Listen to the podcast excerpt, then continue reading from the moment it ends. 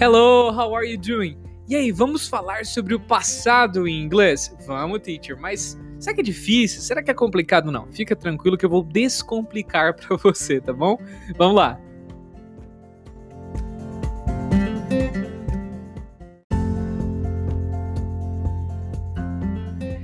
É muito, muito fácil o passado em inglês, mas é um negócio assim fácil demais. Só que você tem que considerar três coisinhas. Só três tá? Se você vai fazer uma frase com o verbo ser ou estar, que é o be, tá? No passado, você precisa saber que ele no passado é escrito was para I, he, she, it e were para you, we, they, beleza? Sem isso você não faz frases no passado com esse verbo, com o verbo be. Então eu estava, I was. Eu estava caminhando, I was walking. Eu estava gostando, I was liking, I was enjoying. Eu estava uh, eu estava precisando, I was needing, ok? Então, beleza. Pegou a ideia, passado, com o verbo be assim. Essa é a primeira coisa, tá? Isso funciona para frases afirmativas, para frases negativas, é só colocar was not ou were not. Então, eu não estava, I was not happy, eu não estava feliz, I was not happy. E para fazer perguntas, é só inverter. Então, eu estava aqui, was I here? Ela estava aqui? Was she here? Ok? A coisa não é tão difícil assim. Então a primeira coisinha é essa. O verbo be aí no passado, tá? Was e were. Aí tem a segunda coisinha, que é o can. Can é poder. Para dizer eu posso, I can. Para dizer eu podia ou eu poderia, lembrando que em inglês aí você não tem duas palavras para isso, é só uma. Eu podia e poderia é só uma palavra. É o can no passado, que se escreve C-O-U-L-D. Could. Então, eu podia ajudar. I could help. Eu pude ajudar. I could help. Tanto faz, tá? Em inglês é I could help. Eu podia ir. I could go. Para fazer perguntas é só inverter. Could you go? Could I go? Eu poderia ir? Could you help? Você poderia ajudar? Ok? Coisa mais simples do planeta aí. Só que não, mas é para você pegar o conceito, tá? Could I? Could you? Fechado. Negativo é could not. Por exemplo, eu não pude ir. I could not go. E aí dá para você abreviar ainda, falar couldn't. I couldn't go. I couldn't speak. I couldn't work. Ok? Então você tem o can no passado que eu poderia, pude, ok? E aí também não varia para nenhuma pessoa, isso que é o legal, né? O can no passado, que é o could, assim como todos os verbos modais no passado, não tem variação. Você diz assim, eu pude, I could go. Ela pôde, she could go. Um, ele pôde ir. He could go. Nós pudemos. We could. Ok? Nós pudemos fazer. We could do. Então você percebeu que o could não vai mudar. I, you, we, they, he, she para nenhuma pessoa. Essa é a segunda coisinha que você tem na cabeça. Primeira é que o, o verbo be, que é ser estar, muda. Was e were. Segunda é que o verbo could uh, que é o passado do can aí, não muda. É could, could, could, do mesmo jeito que o can no presente. I can, you can, we can.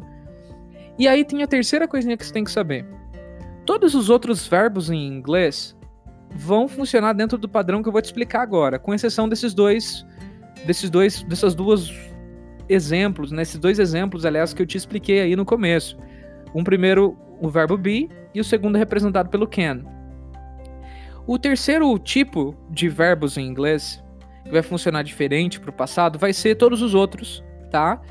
E aí entra can, é, aliás, perdão, não entra o can, mas entra like, understand, work, see, want, try, todos, todos, todos os verbos.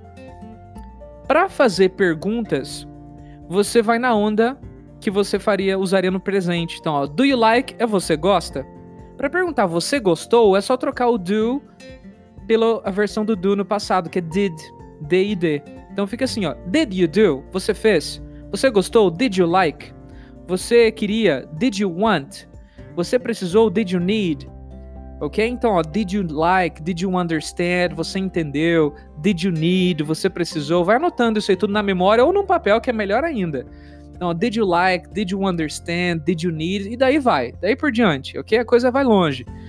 Considera que todos os outros verbos em inglês entram dentro desse padrão aí.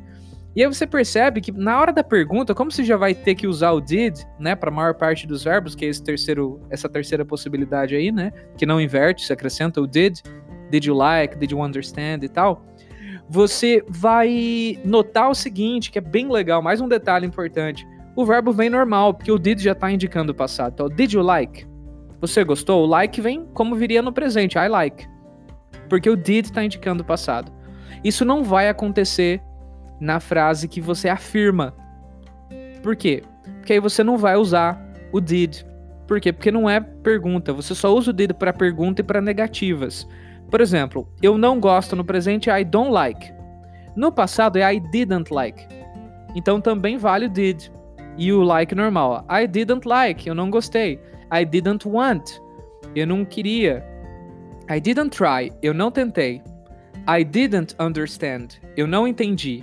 Ok? Então essas frases com did, ou seja, frases é, interrogativas, perguntas e frases negativas, você mantém o verbo normal. É só saber usar o did que já era, acabou. Olha que alegria.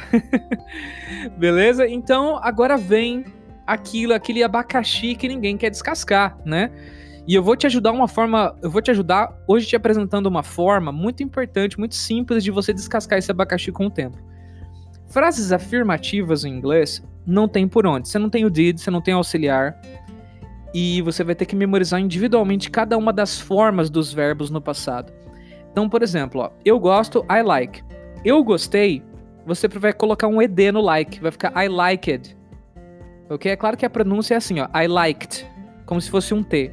I liked, tá? Eu trabalhei, a mesma coisa. I work, eu trabalho. Eu trabalhei, I worked, tá? Com o ed também no, no, no final do work. E aí você vai notando que o uso disso tudo é muito simples, não é alguma coisa assim fora de alcance só precisa memorizar individualmente. Então você vai assistir filmes agora e ouvir músicas em inglês procurando os verbos no passado. Essa é a, o shortcut, essa é a forma de você cortar o caminho até a, a você dominar os verbos no passado. Por quê? Porque você começa a perceber eles em uso e você começa a associar as perguntas para Did you like it? Aí a pessoa responde Yes, I liked. Aí você percebeu no filme, por exemplo, que ele usou o like com ed no passado. Então você sabe que o like no passado termina em ed, para dizer eu gostei. Só que há alguns verbos, tá, que não terminam em ed no passado. Todos você tem que memorizar individualmente, né? Porque você não tem como chutar que o verbo termina em ed ou não. Mas vou te dar um exemplo, né? Speak é falar. É, então, se você vê um filme e o personagem pergunta para outro assim, ó, Did you speak about it? Você falou sobre isso? Did you speak about it? Aí o outro personagem responde, responde, né? Yes, I spoke about it. Sim, eu falei sobre isso. Então, você percebeu que o passado de speak é spoke por causa do uso. Então, você vai conseguir cortar caminho nesse processo de memorizar verbos no passado e você vai conseguir incorporar eles com o tempo. I spoke about it, ok? I wanted, eu quis, eu queria. I tried, eu tentei. I spoke, eu falei. I saw, eu vi. Não, um verbo, por exemplo, que não tem nada a ver é o see.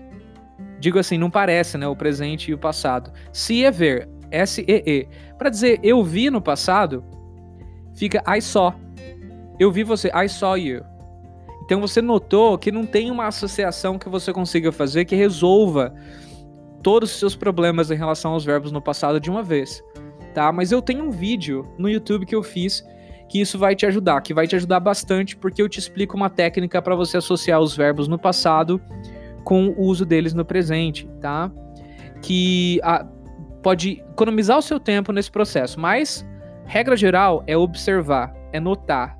E aí você vai incorporando, tá? E vai notando os verbos mais comuns primeiro. Nesse vídeo que eu tenho no YouTube, que eu vou deixar o link aqui pro post no meu blog, que lá tem tudo. Tem as traduções, tem o primeiro pack, né? O primeiro conjunto ali dos verbos mais usados em inglês, que você precisa saber a forma deles no passado também tem esse vídeo em que, além de trabalhar com você a pronúncia dos verbos, eu te dou alguns insights importantes nesse processo para você poder encurtar o seu caminho até dominar os verbos no passado, tá bom? No mais, é muito bom estar aqui com você novamente. É um prazer poder dividir um pouquinho daquilo que eu sei com você. Espero que você consiga alcançar os objetivos em relação ao inglês, assim como eu tenho feito, tá bom?